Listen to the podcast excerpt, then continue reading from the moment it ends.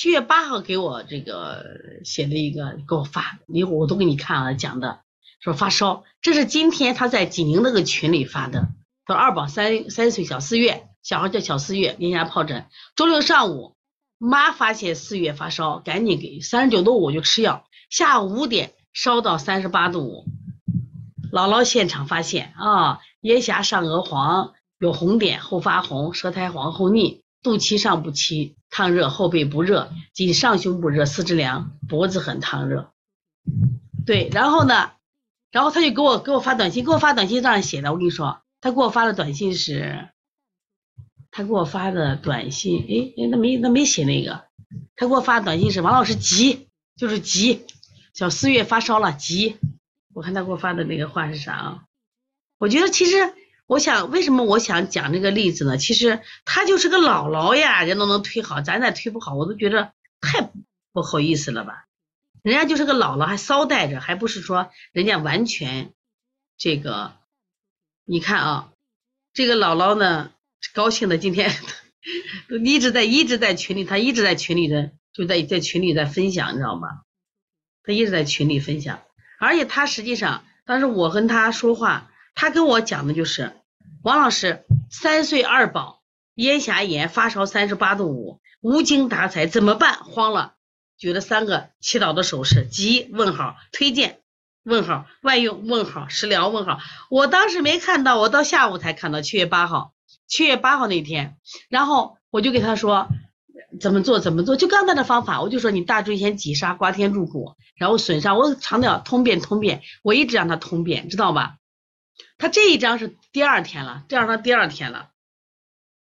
然后呢，我又给他推荐了一个方法。他是咋回事？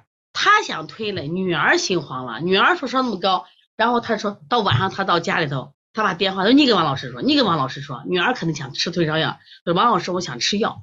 我说是这，吃药可以，吃药的时候到晚上再吃药。到了晚上吃药的话，一减轻了这种伤害。第二个呢，晚上吃一次药没什么伤害。孩子能睡个好觉，你也能睡个好，有精力嘛？就那天晚上吃了一个药，然后一直用的推拿方法，但是我觉得他有点慌了。我说一定要用开塞露拉了个屎，看见没？他一直没给拉。我说你必须拉了个屎，是不是把屎给拉了？拉完屎以后，我说嘞，他还有点心慌。我说这样，你心慌的话，给个啥？我给你给个水中捞明月。水中捞明月这个方子啊，我想给大家说，邦尼康的复式手法，大家会做不会做？我现在给你给你讲了怎么用。这是谁做的？这个枫叶，枫叶分享的啊。九岁的小孩调身调两天，突然发高热，天柱刮痧，大椎刺血，耳浆放血，手三阴经刮痧退烧方法，嗓子疼双商刺血，滋阴手法不疼了，金银花泡脚，嗓子也不疼。你看看四天多棒了！你看这枫叶做的，然后我就给他说了，我说你看，你先抓紧通个便，我说通便是非常重要的。然后啊，他用的是水痧，我让他刮，他用的水沙。然后我就说你用那个水中捞月法，就这个水中捞月法，我想问问大家啊，邦尼康那个复式手法，水中捞月法你们会不会？本来我想今天在视频上发，如果不会的话，今天一定要学会。我让我们的这个邦尼康，嗯，你你给邦尼康小编要，要要要要，让他明天早上发给你。你们在你下了课一定要在群里要。你说王老师让我，王老师让我给你要复式手法，水中捞明月退烧特别好。当时我就让他。用了个退烧方法，你看昨天二宝发高烧，用水中捞月法，很快就退烧了。这是谁？这是默默姥姥的践行的结果。我说你要做的时候，你一定要那个啥，这个一定要推两个胳膊。他说灵得很，因为女儿那时候慌了，女儿非得让他干嘛吃药了。他说王老师说还有个方法嘞，咱刮了个痧不行，咱通了个便还不行，咱再上个水中捞月法。结果呢？他说上完以后，结果很快，说很快退烧，非常见效，温度三十七点五。呀，他说他太激动了。结果到了晚上，他女儿不是心慌，女儿用了，第二天就退烧了。退烧，说是妈妈晚上发烧，你像这个发烧很正常的，别着急。水中捞月法，我这里没法演示，没法演示。你听完课以后，记住这个方法特别好，适合退高烧。你下来。找邦尼康小编，你就像联系那个老师，你说王老师让我跟你要水中捞明月的手法。你就你说这个话啊，你要给他说了啊，你不说他不给你，我不管了啊。你要给他说，你就说王老师说的，他一定会转给你的，他一定会转给你的啊。到了晚上十二点啊，他又发烧，妈妈又担心，后又吃点退烧药，睡好到天亮。然后完了以后呢，第二天早上泡全起来，第一天没起泡，起了泡以后发现孩子口流口水很正常嘛，起泡流口水，这个。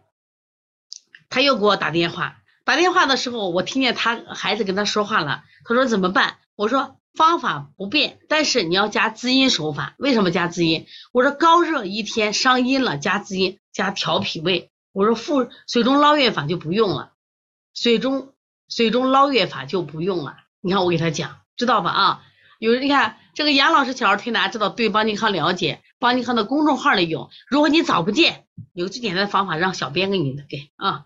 然后拉的屎是深绿色，酸臭酸臭。如果不拉屎，能退吗？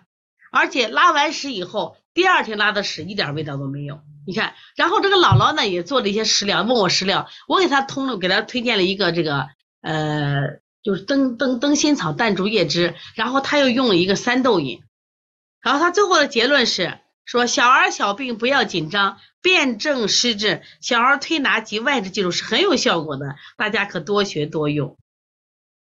是不是特别好？我觉得真的，这是个姥姥，六十一岁的姥姥呀，而且她是一个市政府的领导。如果我们的市里就是有这样一个爷爷或姥姥，我觉得我们的小儿推拿市场会做好，是不是啊？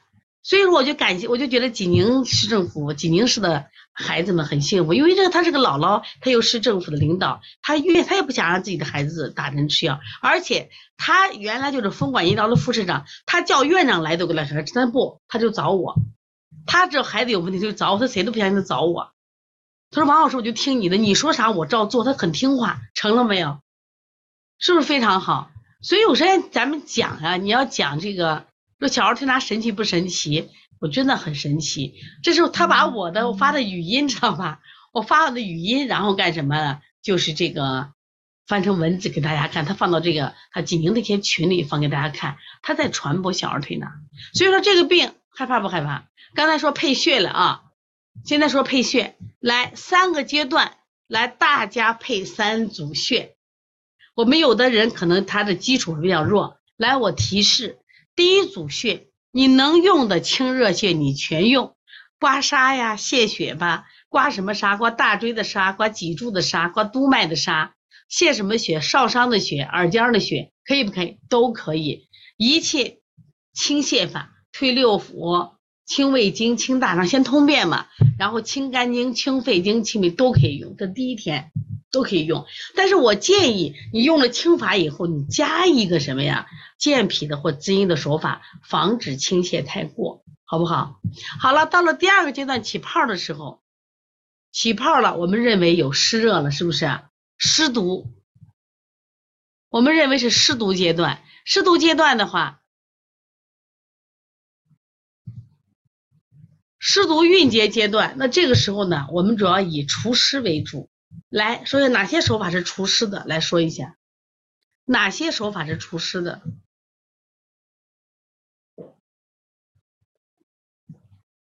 重点是除湿的。你看，清热利湿，你可以有清热的方法，重在除湿手法上。他体内有湿气了怎么办？其实要喝的话，意着清小肠、推极门都可以。其实补脾是不是也可以？通过加强脾的运化，也可以燥湿，对。然后清小肠没问题，推机门没问题，还有呢，下推承山都行啊。我觉着我们的补脾外劳宫它都有这个除湿的作用。但是如果说它还有点热，还有点热，对，说丰隆也可以，还有点热，那我们再再再加一些清热的手法嘛，对，没问题，可以。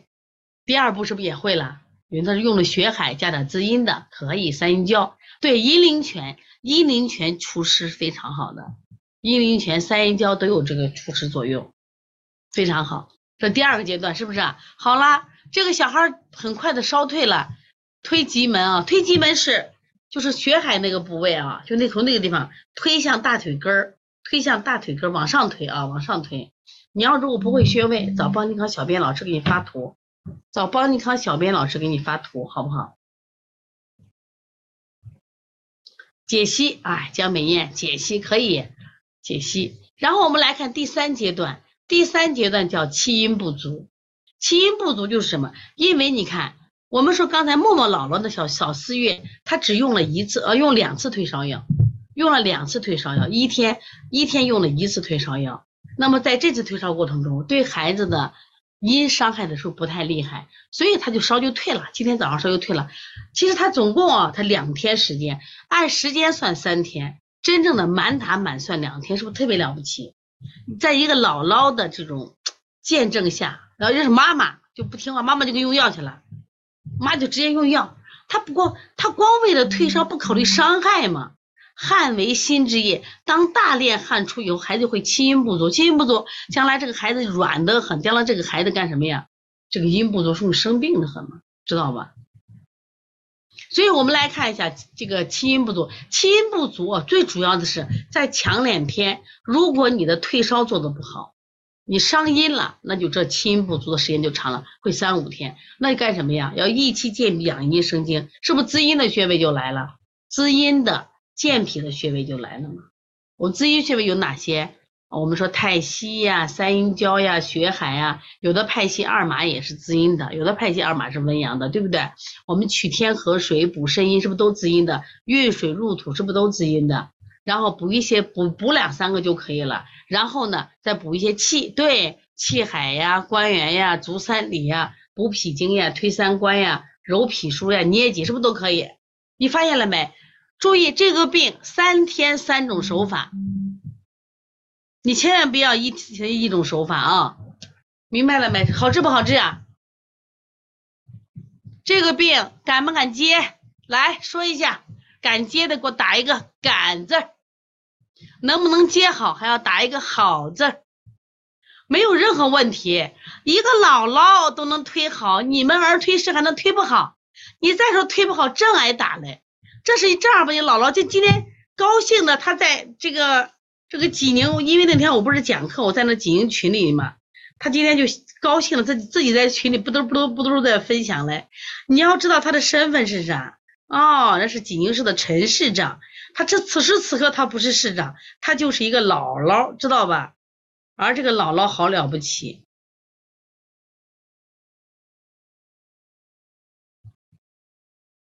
就是吧，你看今天那个，然后我就我就录了个音，我说幸福姥姥的疱疹性咽峡炎案例，他快我也快，我就觉得我今天把这个，这下了课让他们把这个给你们发一下。哎，三豆饮，对对，三豆饮也挺好的。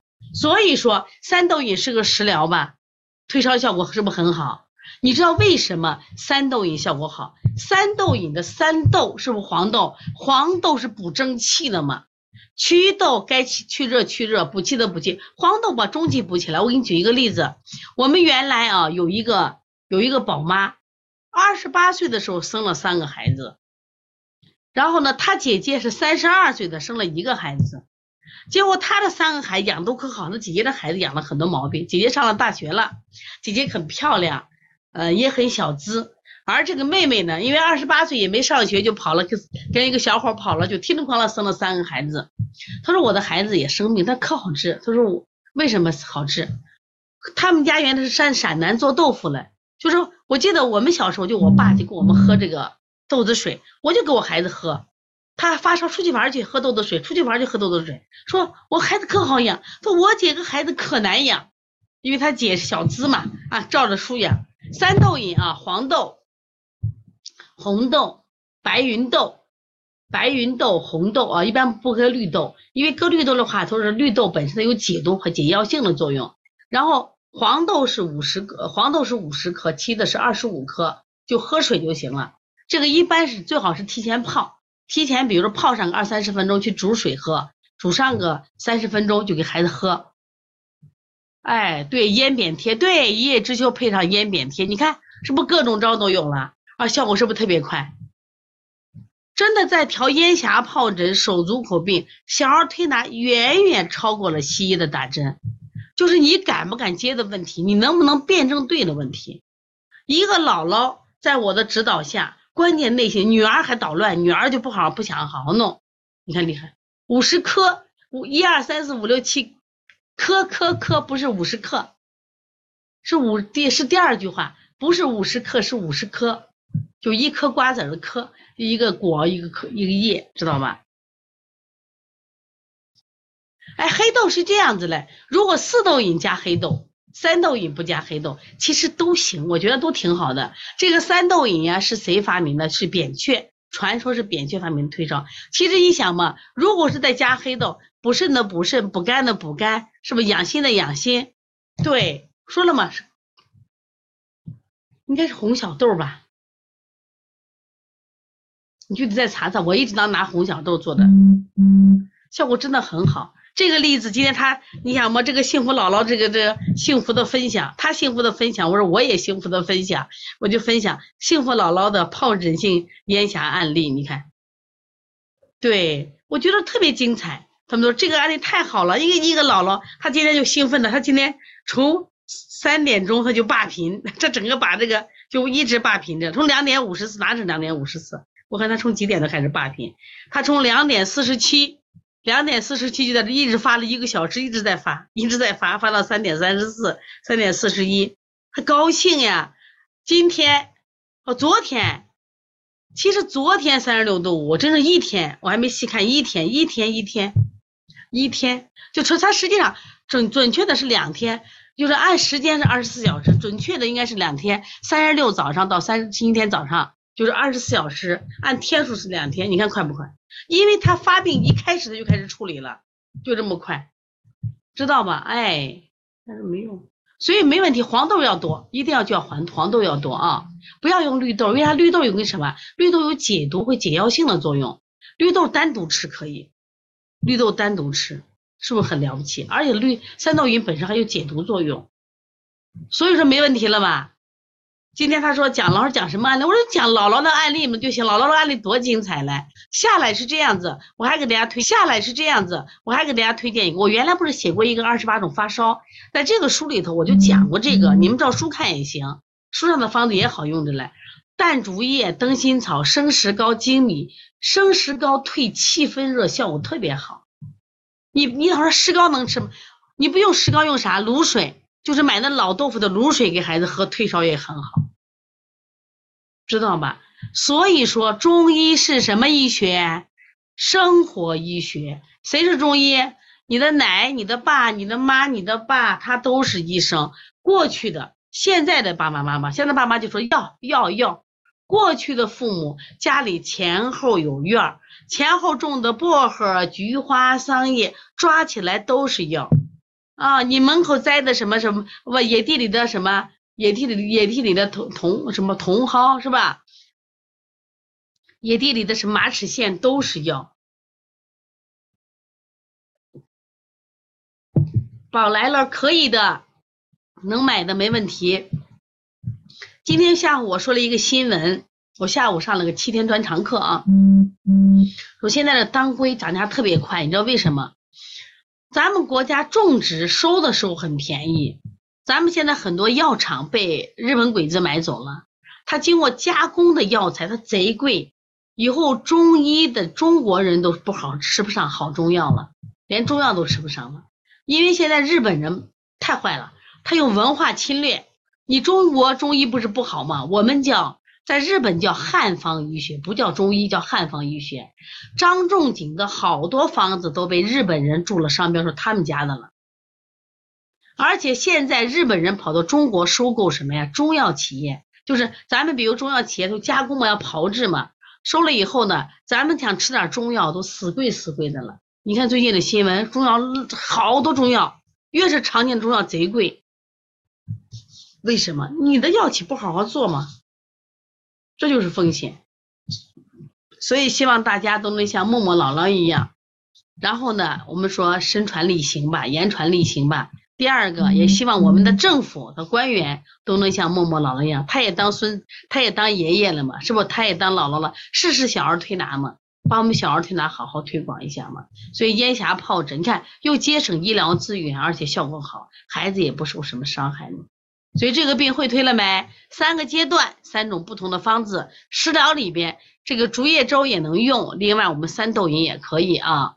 还有加上邦尼康复式手法的水中捞明月，这个方法不是邦尼康的，是谁的？是是谁的？我想说，记了一本书，一八八八年，三个八，江苏人。我发现最早。古代的小儿推拿，江苏人特别多。来，今天有没有江苏人？